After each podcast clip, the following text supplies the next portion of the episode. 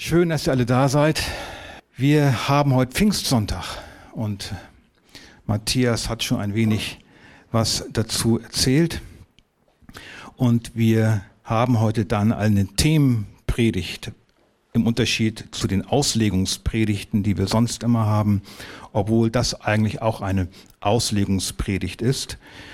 Und äh, das Thema der Predigt lautet ein Herz und eine Seele, die wahre Familie und ihr könnt schon mal aufschlagen, Apostelgeschichte 4, Vers 32. Apostelgeschichte 4 ist ja der unmittelbare Zustand der Gemeinde nach Pfingsten. Petrus hielt die Pfingstpredigt in Apostelgeschichte 2. Es kamen 3000 Menschen dazu. Und dann werden die ersten die ersten Schritte der Gemeinde beschrieben, wie es dann losgeht, die Entstehung der Gemeinde. Petrus zog durch Jerusalem, erhalte gleich einen Gelähmten, verkündigte dem Volk den Messias zum zweiten Mal. Und Petrus und Johannes wurden vor den Hohen Rat geführt, wurden gleich verdonnert, doch nicht über Jesus zu erzählen, wurden aber freigelassen und dann unmittelbar vor unserer Textstelle betet die Gemeinde. In Vers 31, und als sie gebetet hatten, erbebte die Stätte, wo sie versammelt waren, und sie wurden alle mit Heiligem Geist erfüllt und redeten das Wort Gottes mit Freimütigkeit. Und dann kommt unsere Textstelle. Und auch wenn es nur ein kurzer Vers ist, stehen wir auf und lesen auch nicht den ganzen Vers, wir lesen nur den ersten Satz aus dem Vers und der lautet, und die Menge der Gläubigen war ein Herz und eine Seele. Amen.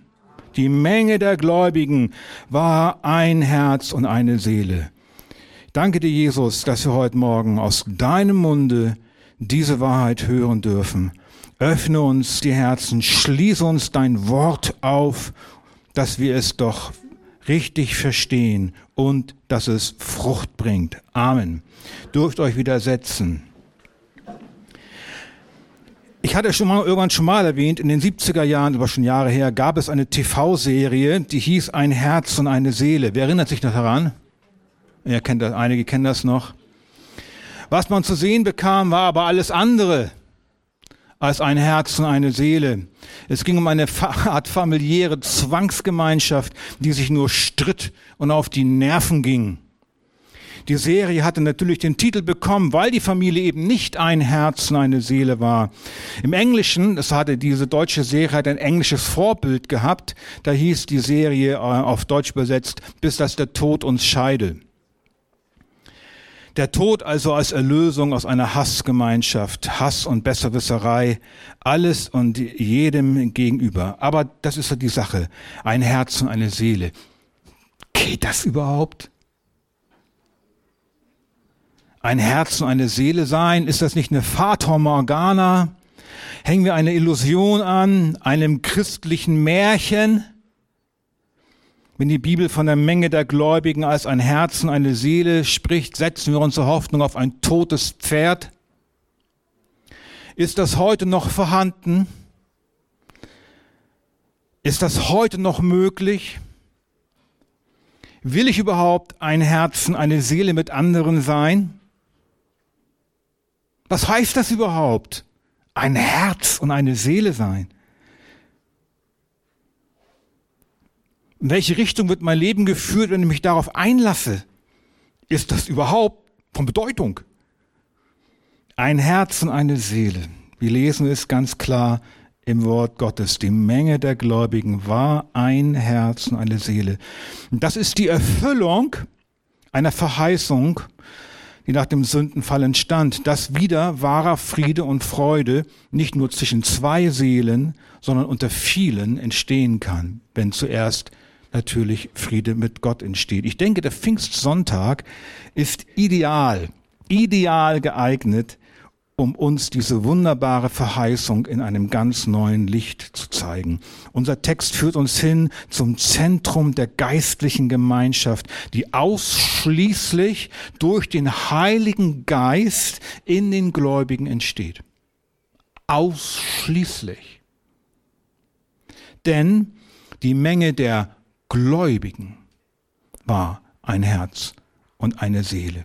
Für die Ungläubigen die nicht durch den Glauben an Jesus den Heiligen Geist bekommen haben, gibt es kein ein Herz und eine Seele sein. Vier Punkte. Erstens, ein Herz und eine Seele. Was heißt das? Zweitens, wie sah es am Anfang aus?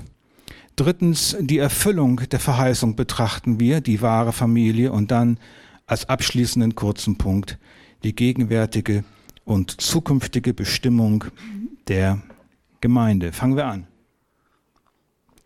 Ein Herz und eine Seele. Was heißt das? Wenn in Apostelgeschichte 4, Vers 32 von dem Zustand des ein Herz und eine Seele Seins berichtet wird, so ist dies kein Zustand eines rein menschlichen Wohlgefühls. Ich fühle mich so wohl unter meinen Geschwistern so nett hier. Fühlt sich alles so warm an. Man so, kann man so ein Thermometer reinstecken, kann man so den, das messen. Ein Ausdruck des menschlichen Wohlgefühls. Sondern es ist ein Zustand einer geistlichen Einheit und Verbundenheit. Also eine Einheit, die allein von Gott und dem Heiligen Geist gewirkt wird. Dem Gott, wie ihn uns die Bibel offenbart nicht irgend irgendwas anderes. Ist ein Ausdruck, ein Herz und eine Seele sein dafür, dass die Gemeinschaft der Gläubigen ein geistlicher Leib ist. In der gefallenen Welt, in der wir leben, ist es dem Menschen nach dem Sündenfall aus sich selbst heraus nicht mehr möglich, in einer Gemeinschaft mit Menschen zu sein, in der man ein Herz und eine Seele ist. Der Begriff Seele im griechischen Psyche Englisch Mind und ähm, der Begriff Herz, Cardia, wird im Alten Testament und auch im jüdischen Kontext als das vitale Selbst des Gläubigen betrachtet, als das Zentrum seines inneren Wesens, seines geistlichen Lebens. Der Begriff Seele und Herz hebt die Intensität hervor, mit der das ganze Sein des Menschen eingebunden ist. Das sind also Begriffe Herz und Seele, die synonym gebraucht werden. Das ist also ein Begriffspaar, das zusammenhängt. Sie drücken beide das Gleiche aus. Wenn ein heidnischer Leser damals, aber auch heute ein Hörer, den Begriff Seele oder eine Seele, kennt ihr auch, kennt diesen Begriff, eine Seele sein, äh, hörte, dann dachte dieser Mensch, und das denken auch viele heute, so an die griechische Idee, der Freunde sind eine Seele. Wir sind seelenverwandt. Habt ihr schon mal gehört den Begriff? Wir sind irgendwie seelenverwandt. Das ist ein heidnisches, ungläubiges Verständnis dessen, was die Bibel meint. Der Begriff Herz und Seele wird auch im Alten Testament schon mehrmals wiederholt. Das ist keine Erfindung des Neuen Testaments. Der Begriff Herz und Seele beschreibt etwas völlig anderes. Eine totale, komplette Hingabe an Gott im Zusammenhang mit dem Befehl, Jahwe, den Schöpfer Gott, den ich bin, der ich bin, zu lieben und anzubeten. Fünfte Mose, du sollst den Herrn, deinen Gott lieben mit deinem ganzen Herzen, mit deiner ganzen Seele und deiner ganzen Kraft. Und das wird im Neuen Testament wiederholt. Da sagt Jesus, und du sollst den Herrn, deinen Gott lieben mit deinem ganzen Herzen, mit deiner ganzen Seele und mit deinem ganzen Denken und mit deiner ganzen Kraft. Dies ist das erste Gebot. Wir sehen hier in dem, was Jesus sagt, diesen schönen ähm, Doppelgebrauch, diesen synonymen Gebrauch von Herz und Seele. Das ist nichts Getrenntes. Das beschreibt den Menschen als Ganzes. Das ist ein Bild dafür, dass der Mensch als Ganzes betrachtet wird. Damit ist einfach nur der ganze Mensch gemeint. Und lieben, dann sollst deinen Gott lieben, heißt hier richtig über Gott denken. Liebe ihn mit deinem ganzen Denken. Wir können Gott nicht lieben, wenn wir falsch über ihn denken. Dann lieben wir irgendwas anderes, irgendeine Idee über Gott. Mit ganzer Kraft heißt es auch und mit ganzem Verstand und der daraus abgeleiteten Handlungen, also Gehorsam aus Liebe. Und wir sehen, nur der Glaube an den biblischen Schöpfergott bietet Zugang zu dieser Einheit, denn diese Einheit war einst zerbrochen. Und sie kann nur wieder verbunden werden durch Umkehr, also das Wort kennt ihr, durch Buße, durch eine erneute Hinwendung zum Gott der Bibel. Und wir sehen noch etwas. Aus einem schöpfungsgemäßen Zustand im Paradies des Friedens und der Einheit, den wir uns auch genauer betrachten werden, ist nun ein Du sollst geworden. Adam und Eva musste man das nicht sagen, aber uns muss das gesagt werden. Dir ist gesagt, Mensch, was gut ist. Du sollst den Herrn, deinen Gott, lieben. Werde, könnte man auch sagen, werde ein Herz und eine Seele mit Gott. Das ist primär. Das ist die Voraussetzung dafür, ein Herz und eine Seele mit Menschen zu werden. Dieses Gebot von Jesus ist nötig geworden aufgrund des Sündenfalls. Am Anfang war es nicht so. Im jetzigen Zeitalter des Individualismus, des Lebens ohne Gott, dem Götzen der Selbstverwirklichung und Selbstzentriertheit ist das Thema ein Herz und eine Seele eigentlich kein anstrebenswertes Ziel mehr. Im Gegenteil, dieser Individualismus ist im Kommen. Das ist die neue Religion. Dabei ist er nichts anderes als getarnter Egoismus. Das Gegenteil von biblischem ein Herz und eine Seele sein. Ich, ich, ich, ich, ich, ich, ich, ich um meine Bedürfnisse. Die Welt benutzt diesen Begriff ein Herz und eine Seele sein auch. Aber unter ein Herz und eine Seele versteht die Welt etwas ganz anderes. Gleichgesinnte Interessen, Hobbys, gemeinsam einen Fußballclub huldigen, gemeinsam als Rentner durch die Welt gondeln, die gleiche Musik gut finden, das gleiche Essen lieben, die gleichen Filme lieben, die gleichen Bücher lieben, den gleichen Kleidungsstil lieben, den gleichen Einrichtungsstil lieben, die gleichen sexuellen Vorlieben teilen, die gleiche Kunst lieben, die gleichen gesellschaftlichen Ideologien als für wahr halten, wie Gender und so weiter, die gleiche Religion teilen, Buddhismus, Atheismus, gleiche Gefühle haben. Das sind alles Versuche des Menschen, ohne Gott irgendwie über Konformität, über Gleichheit zu vertuschen, dass man doch eigentlich im Herzen alleine ist und keine wahre Gemeinschaft mit anderen im Herzen hat, so wie es Gottes Absicht ist. Das ist eine Sehnsucht. Wie kann ich diese Sehnsucht stillen? Viele sehen sich nach Frieden in ihren Beziehungen, bekommen ihn nicht. Es ist eine Sehnsucht da. Aber wie will man diese Sehnsucht stillen, zusammenzukommen mit anderen? Wie will man ein Herz, wie will man ein Herz und eine Seele sein? Wie will man ein Herz und eine Seele sein, wenn in den Herzen Sünde und Selbstsucht regieren?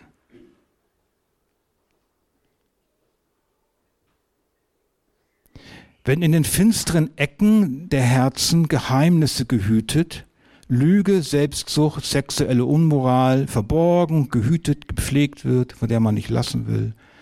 Wie will man ein Herz und eine Seele sein, wenn das eigene Herz Quelle aller bösen Gedanken und Absichten ist, wie es Jesus sagt? Alles Böse kommt aus den Herzen. Ein Born der Finsternis. Wie will man ein Herz und eine Seele sein, wenn das eigene Herz tot ist? Ein Leichnam, ein Grab voller Totengebeine. Wie will man ein Herz und eine Seele sein, wenn niemand sein Herz dem anderen wirklich offenbaren will? Wie will man ein Herz und eine Seele sein, wenn man in der Finsternis lebt? Es ist nicht möglich. Bei den Menschen ist es unmöglich. trotz aller Versuche von Konformität oder Ekstase oder anderen Versuchen. Und weil es unmöglich ist, macht man aus der Not eine Tugend und sagt, der Individualismus ist das Wahre, jeder denke nur an sich, aber tue niemand anderem etwas Böses. Das ist ein Widerspruch in sich, eine teuflische Verdrehung. Individualismus ist ein Versteckspiel, eine Maskerade, ein Ausdruck auch von Menschenfurcht, denn es soll ja auch niemand in mein Leben hineinschauen oder mir etwas zu sagen haben. Ich drehe mich nur um mich selbst. Ich will so leben, wie ich es will. Und niemand soll mir reinreden. Und ich rede auch niemand anderen rein. Die neue Toleranz. Jeder kann machen, was er will. Keiner hat die Wahrheit für sich gepachtet. Ich verleugne auch das Gericht, das nach meinem Tod kommt, wo alles ins Licht gestellt wird. Damit lebt es sich in meinem Egoismus und Selbstbezogenheit auch noch besser. Das ist auch eine Ideologie geworden, die wir glauben sollen. Das soll die Wahrheit sein. Und wenn jemand behauptet, er habe eine andere Wahrheit, Jesus sei die Wahrheit, wer die Sünde bei Namen nennt, der ist ein Irrer. Eine Gefahr für die Gesellschaft. Warum? Denn er bedroht den guten Zustand des Individuums. Und damit bedroht er den Staat und die Demokratie. Soweit kommt's. Sage ich euch, das wird kommen. Aber was ist die Folge von diesen Dingen? Was ist die Folge? Die Folge ist weitere Einsamkeit. Wir bleiben mit uns allein.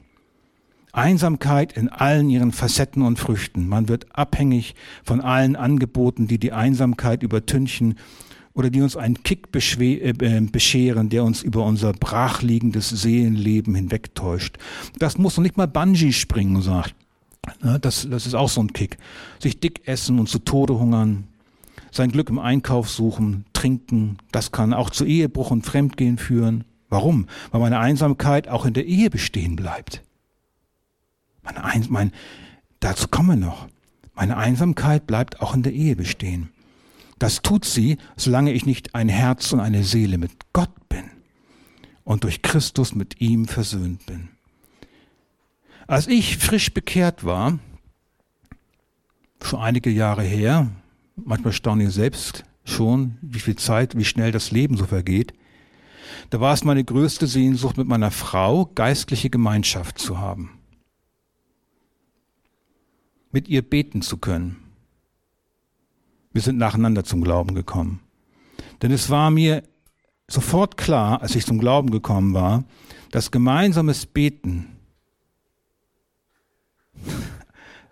ein Zustand ist, wo man sein Herz öffnet und den anderen hineinblicken lässt.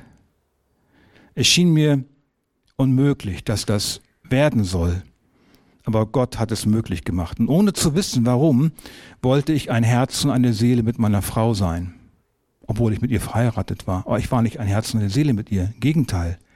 Unsere Scheidung, die im Geiste schon vorbereitet war, wollte ich nicht mehr. Meine Freiheit, die ich meinte, allein zu haben und um dann bessere, besser Musik machen zu können, erkannte ich als Selbstsucht. Und ich sah, durch die Heirat waren wir nicht automatisch zu einem Herzen, einer Seele geworden. Unsere Ehe lag damals in Scherben, aber Gott machte uns zu einem Herzen, einer Seele. Wie? Indem Jesus in unsere Herzen kam in dem der Heilige Geist durch den Glauben an Jesus unser beide Herzen kam. Und in dem Augenblick waren wir ein Herz und eine Seele. Und es wird immer schöner. Und das ist das Wunder und das ist das Ungeheuerliche. Und gerade auch an die jungen Menschen, die hier sitzen, aber nicht nur an die Jungen, auch die Alten müssen das hören, denn Alter schützt vor Torheit nicht. Mit meine ich auch ich mich selbst natürlich. Immer wieder einen Freund nach dem anderen haben, eine Freundin nach der anderen zu haben, immer wieder ins Bett zu gehen mit immer wieder neuen Personen, ob jung oder alt, ob vor der Ehe, ohne Ehe, in der Ehe, während der Ehe. Du wirst dadurch nie zu einem Herzen, einer Seele mit einer anderen Person.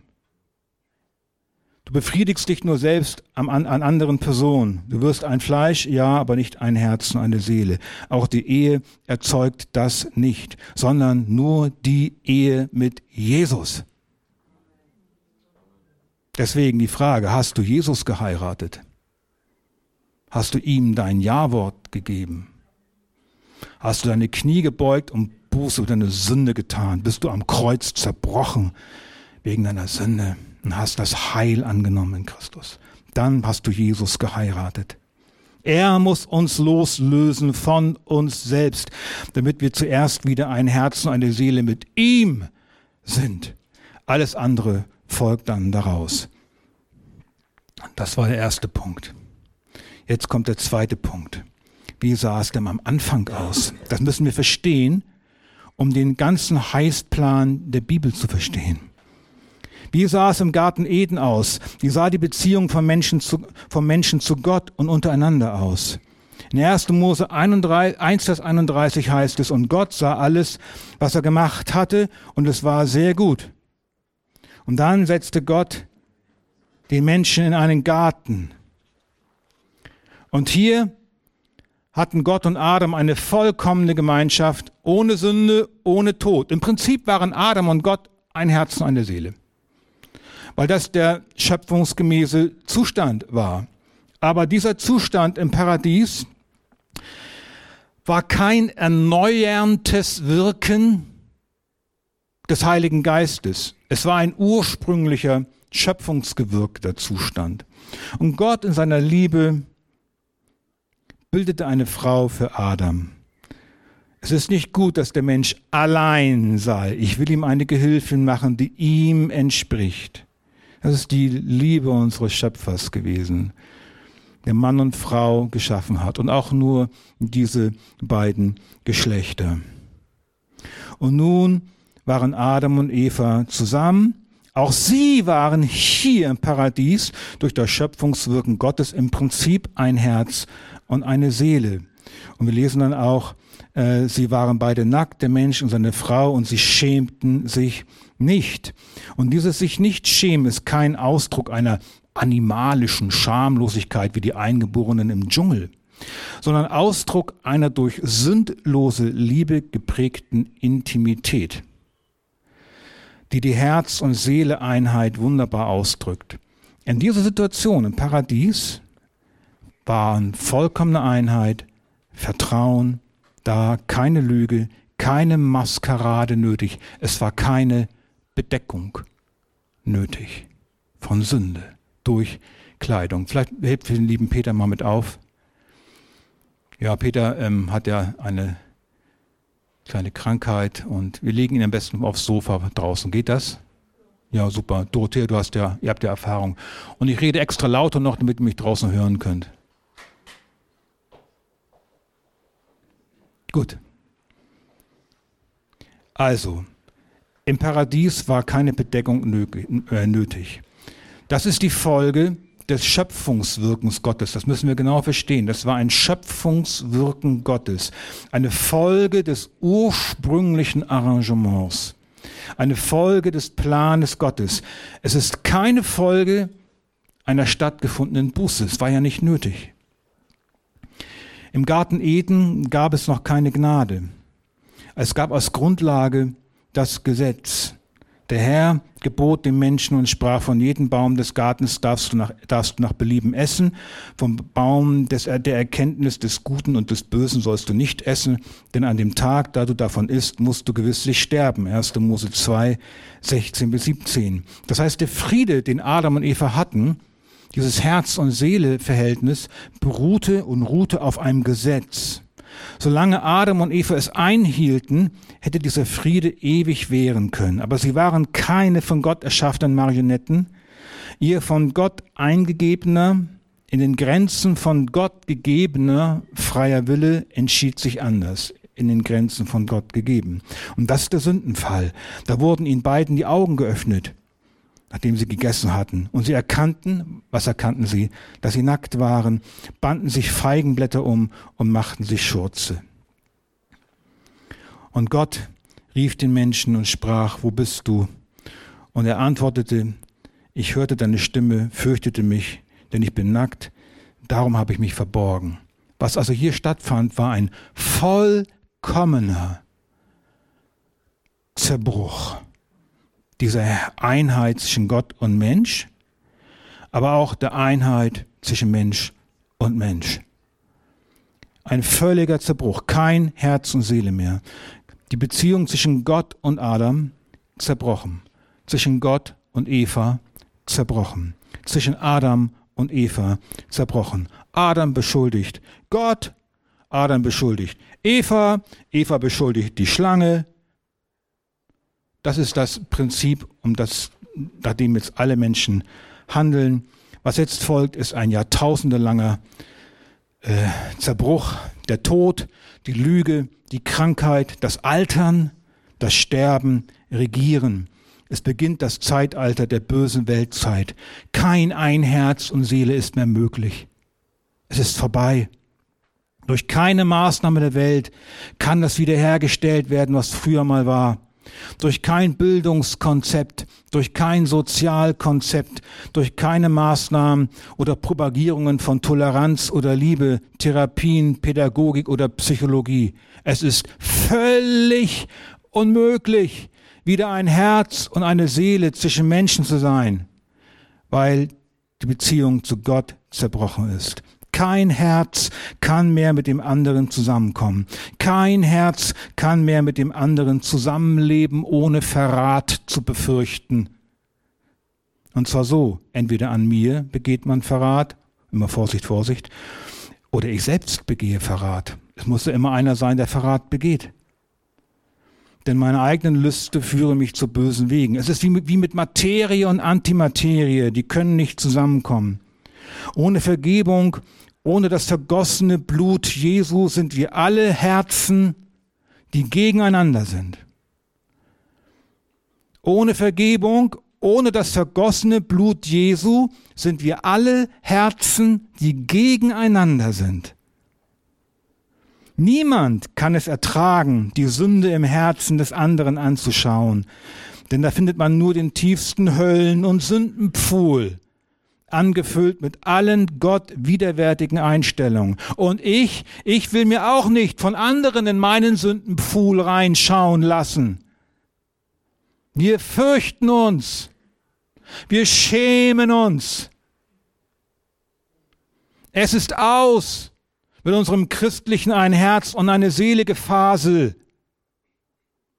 Das Einzige, was wir in unserer Sehnsucht und Not und Einsamkeit zustande bringen, sind oberflächliche Gemeinsamkeiten. Sonst wäre es unerträglich. Friedensabkommen und Leitplanken und Gesetze, Konformität und Anpassung als Ausweg, aber kein Herz und Seele mehr. Denn das wäre völlig ungeschützt vor den Augen des anderen daliegen zum Fürchten. So sieht es aus mit dem eigenen Herzen. So sieht mein Herz aus ohne Jesus. Da ist keiner, der gut ist. Keiner, auch nicht einer. Unsere Sünde tötet unsere Herzen. Unsere Sünde tötet unsere Beziehung zu Gott. Unsere Sünde tötet unsere Beziehung zu unseren Nächsten. Unsere Sünde zieht das gerechte Gericht und den ewigen Tod nach sich. Denn wie kann Gott in der sündig, in der sündlosen Ewigkeit Gemeinschaft mit Sündern haben. Es ist unmöglich. Es geht nicht. Sünder, die Sünder bleiben und keine Vergebung ihrer Schuld bekommen, müssen ewig draußen bleiben. In der Finsternis, wo Heulen und Zähneklappern ist. Denn der Sündelohn ist der Tod. Das ist die schlechte Nachricht. Aber im gleichen Vers kommt sofort, aber die Gnadengabe Gottes ist das ewige Leben in Christus Jesus, unserem Herrn. Es ist allein also Gottes Güte zuzuschreiben und Gottes Gnade zuzuschreiben, dass wir am Leben sind. Denn er möchte, dass wir aus diesem bösen Geschlecht errettet werden. Lasst euch retten aus diesem verkehrten Geschlecht. Und Gott hat einen Retter verheißen, schon gleich am Anfang nach dem Sündenfall. Ich will Feindschaft setzen zwischen dir und der Frau, zwischen deinem Samen und ihrem Samen, sagt er zur Schlange. Er wird dir den Kopf zertreten und du wirst ihn in die Ferse stechen. Damit kommen wir zum dritten Punkt. Wir haben gesehen, ein Herz und eine Seele, was heißt das? Wie sah es am Anfang aus und jetzt die Erfüllung der Verheißung. Gott hat einen Retter verheißen. Und dieser Retter ist gekommen. Die Verheißung hat sich erfüllt. Jesus kam, um dies zu tun. Dazu ist der Sohn Gottes erschienen, dass er die Werke des Teufels zerstöre. Dazu wurde Jesus wirklich geboren, lehrte und erwies sich als der Sohn Gottes durch Wort und Kraft. Dazu starb er wirklich oder auch, man kann sagen, wahrhaftig am Kreuz, wie es prophezeit wurde. Und dazu ist er wahrhaftig vom Grabe auferstanden und fuhr zum Himmel. Und dann das verheißene Pfingstwunder. Das ist die Geburt eines neuen Zeitalters, das Zeitalter der Gemeinde, der Ausbreitung des Heiligen Geistes durch Bekehrungen und Wiedergeburt. Und jeder Gläubige gehört dann einer neuen Gemeinschaft an, zu der Gemeinde und Gemeinschaft der erlösten Gotteskinder. Die Ausgießung des Heiligen Geistes zu Pfingsten war der Startpunkt, an dem dies dann begann. Nun kann jeder, der den Namen des Herrn anruft, die Gabe des Heiligen Geistes empfangen. Da sprach Petrus zu ihnen, tut Buße und jeder von euch lasse sich taufen auf dem Namen Jesu Christi zur Vergebung der Sünden. So werdet ihr die Gabe des Heiligen Geistes empfangen. Das ist direkt aus der Pfingstpredigt. Was ist denn diese Gabe? Die Gabe des Heiligen Geistes. Ein Kribbeln auf der Haut. Ein Gefühl. Gänsehaut. Energie. Scotty, mehr Energie ich schwebe wie auf Wolken. Nein, was ist diese Gabe? Die Gabe ist das neue Leben, die Wiedergeburt. Die Gabe des Heiligen Geistes ist die Vergebung der Sünden. Wie Petrus es ja auch sagt. Lasst euch taufen auf den Namen Jesu Christi zur Vergebung der Sünden. So werdet ihr die Gabe, diese Gabe des Heiligen Geistes empfangen.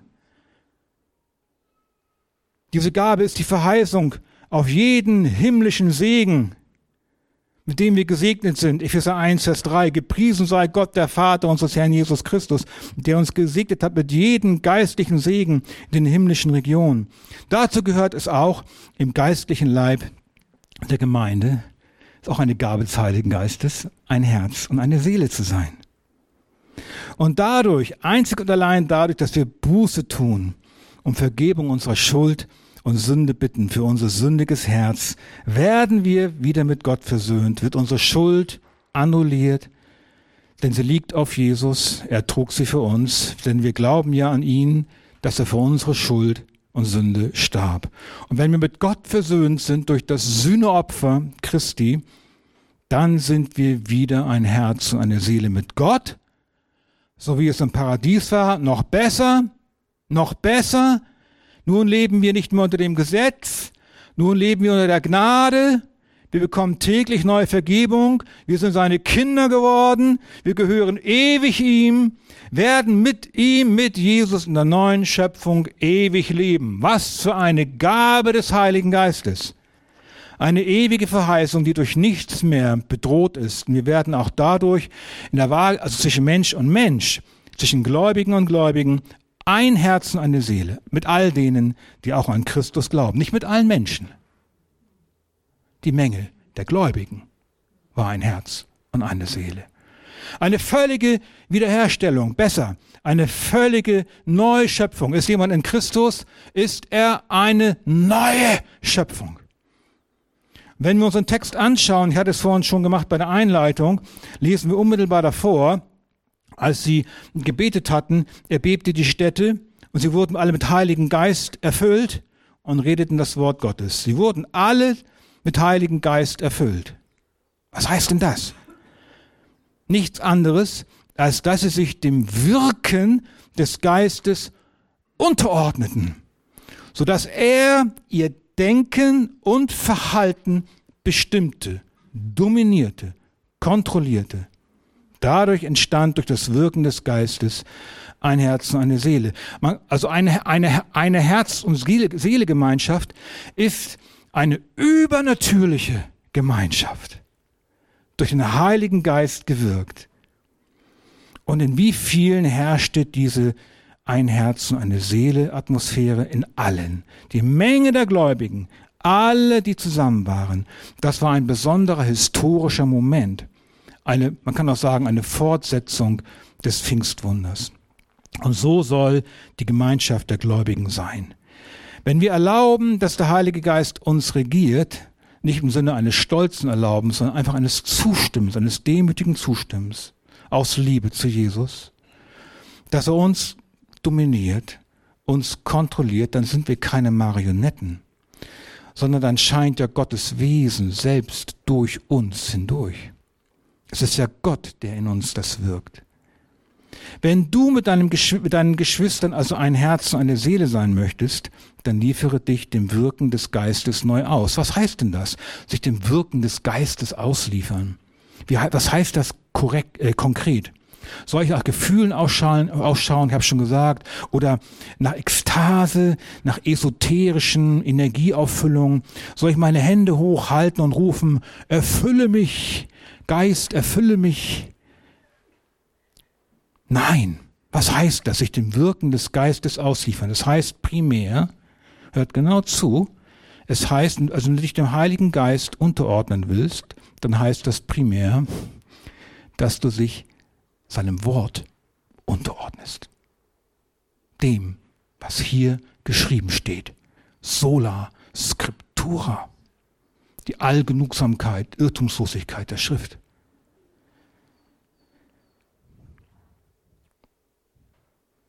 Tut Buße. Wir sollen also Buße tun. Bekennt einander die Übertretung. Betet füreinander.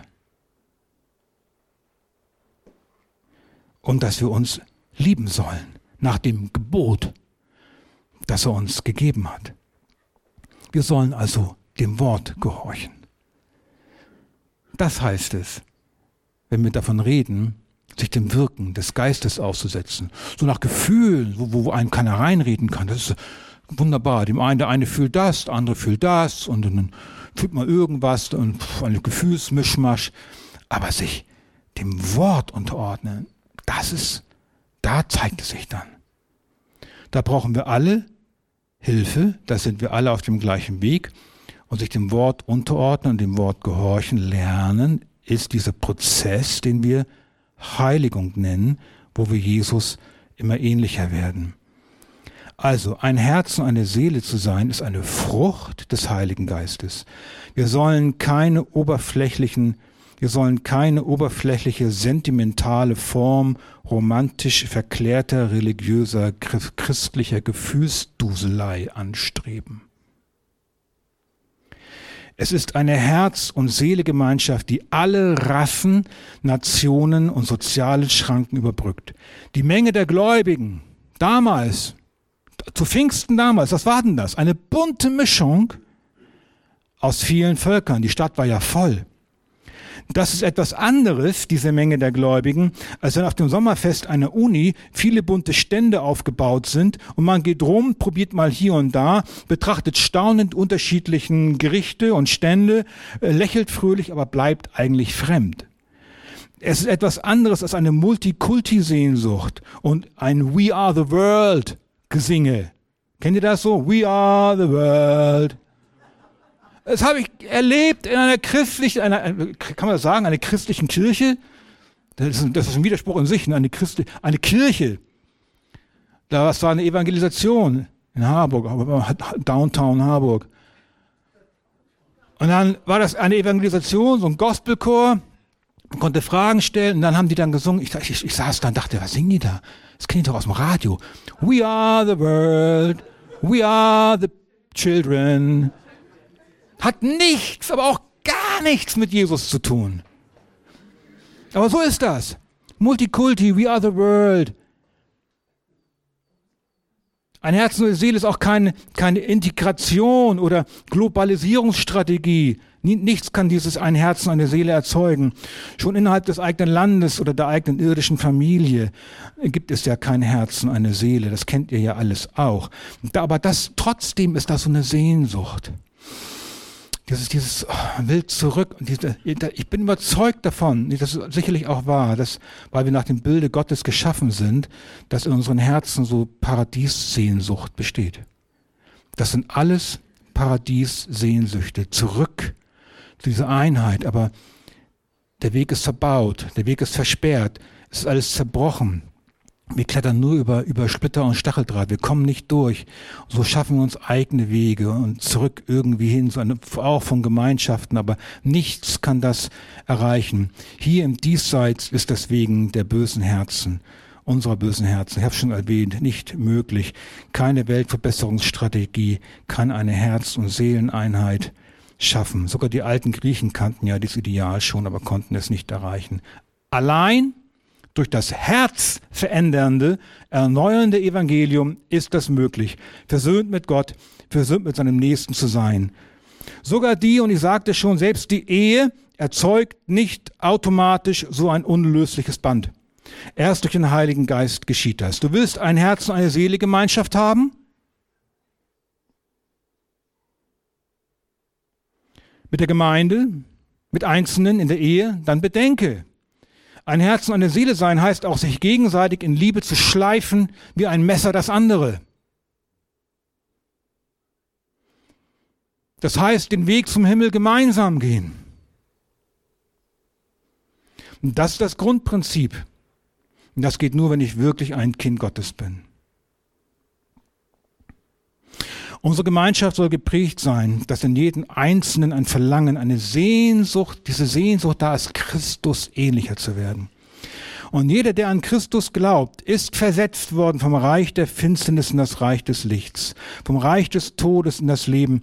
Du bist sogar, nun kommt der Punkt, aus deiner irdischen Familie, aus deinen irdischen Beziehungen, aus deiner irdischen Blutsverwandtschaft versetzt worden in die himmlische Familie.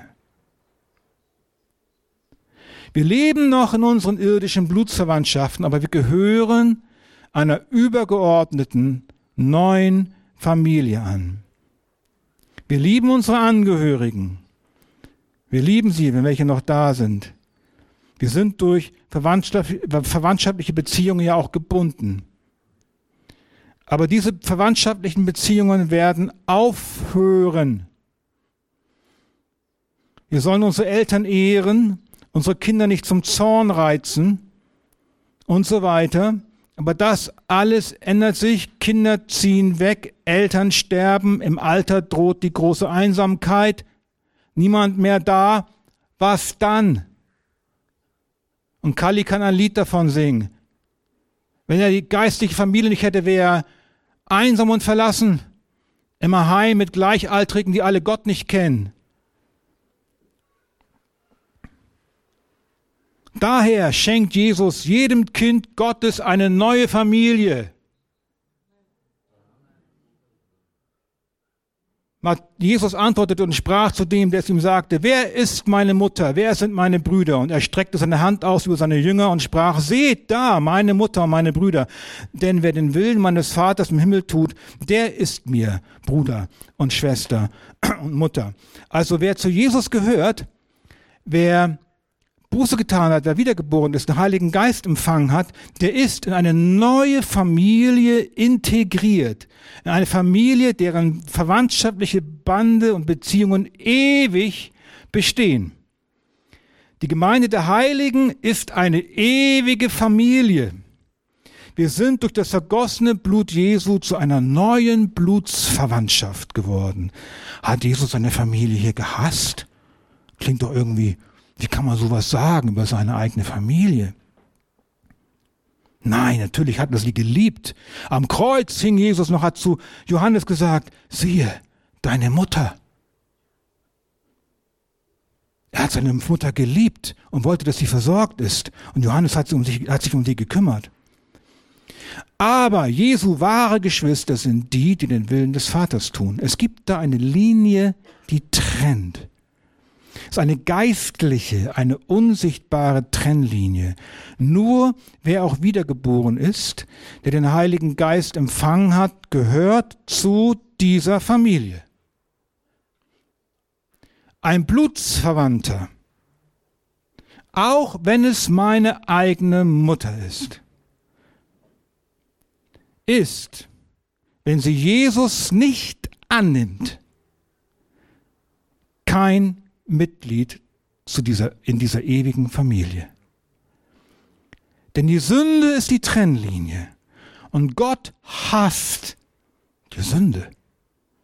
Er liebt den Sünder, aber er hasst die Sünde. Und er kann keine Kompromisse mit der Sünde schließen.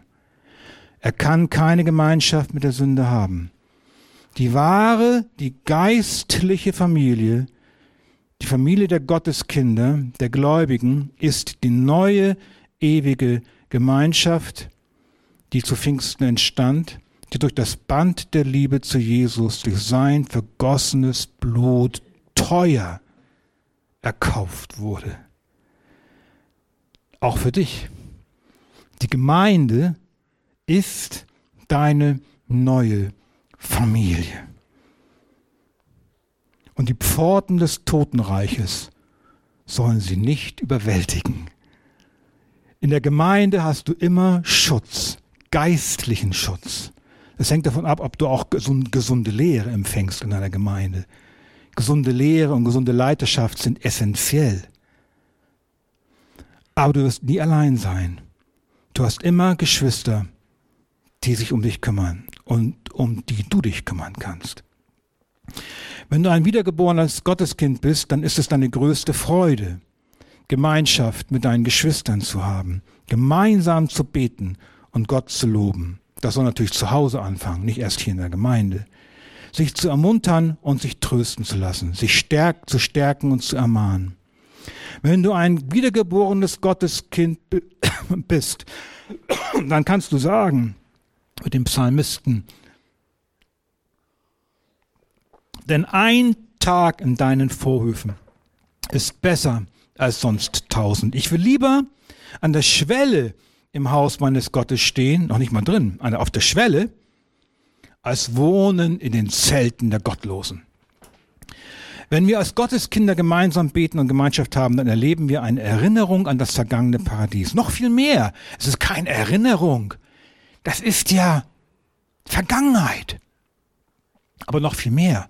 Wir erleben eine Vorausschattung, eine Ahnung auf die kommende ungetrübte Herrlichkeit der Gemeinschaft der Gläubigen, die im Himmel stattfinden wird. J.C. Ryle, der erste anglikanische Bischof von Liverpool, er lebte von 1816 bis 1900, hat Folgendes geschrieben. Hört mal zu.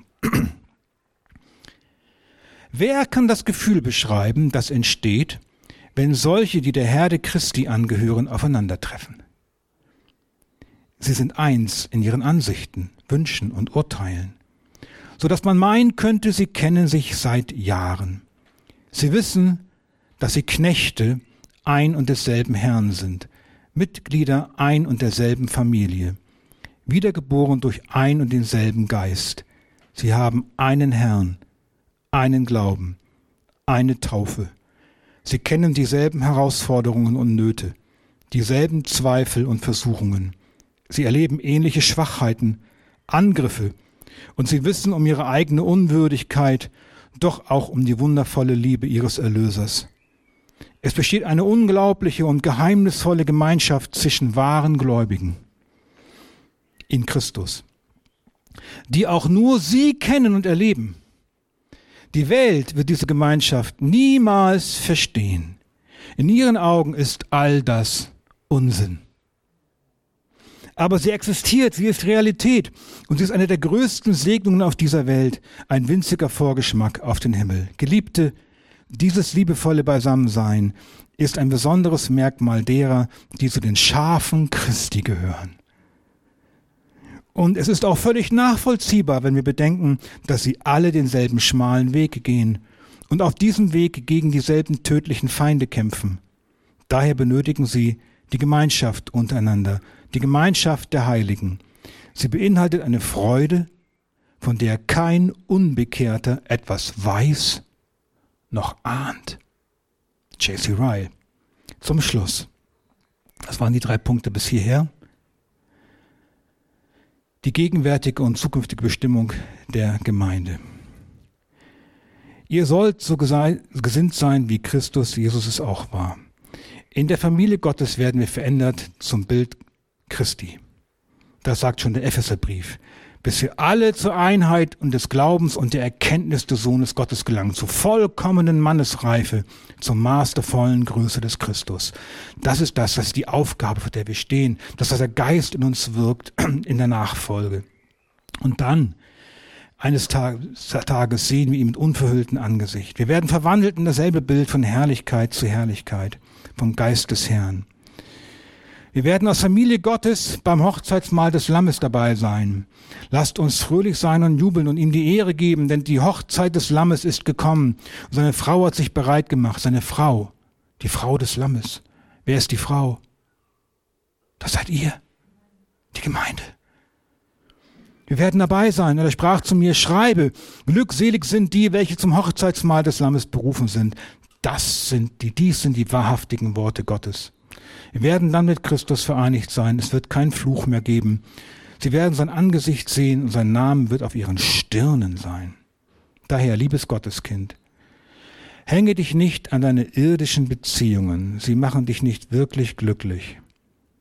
Du sollst sie lieben, ehren und wenn möglich, nicht nur wenn möglich, nach Möglichkeiten suchen, sie zu evangelisieren, für sie zu beten, dass sie zum lebendigen Glauben kommen. Aber hänge dich nicht an sie. Hänge dich an Christus. Der schenkt dir die übernatürliche, geistliche, ewige Freude der Gemeinschaft mit Jesus und den Kindern Gottes. Wenn du wiedergeboren bist, dann hast du eine neue Familie bekommen.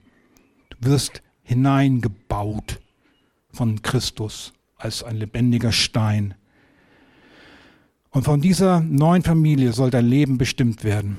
Die Gemeinde soll dein Leben bestimmen. Baue dein Leben um die Gemeinde, verpflanze es in die Gemeinde. Hänge dich nicht an deine irdischen Beziehungen. Der Tod kommt gewiss. Was bleibt dann? Am Ende die Vereinsamung. Aber bist du ein Gotteskind, dann weißt du, dass nach deinem Tod die Erfüllung der wahren Gemeinschaft kommen wird.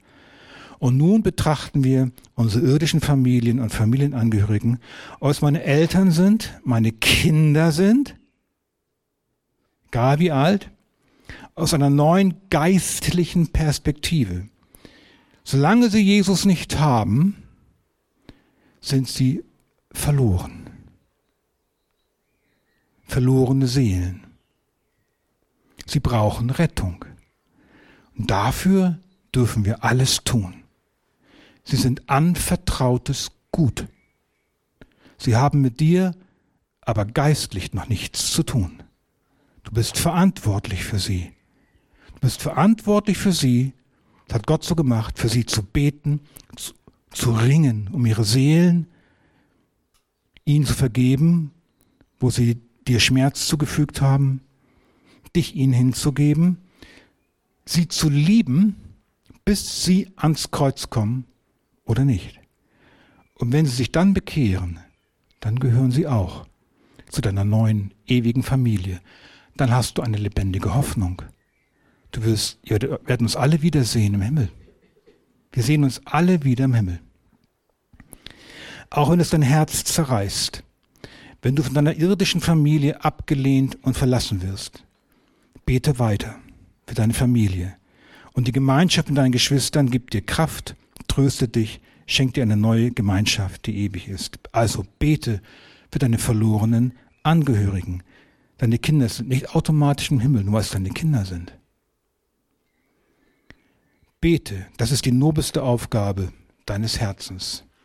Lass die Gemeinde der Ort sein, aus dem dein Leben quillt. Lass den Segenstrom aus der Gemeinde hinein in dein Leben fließen.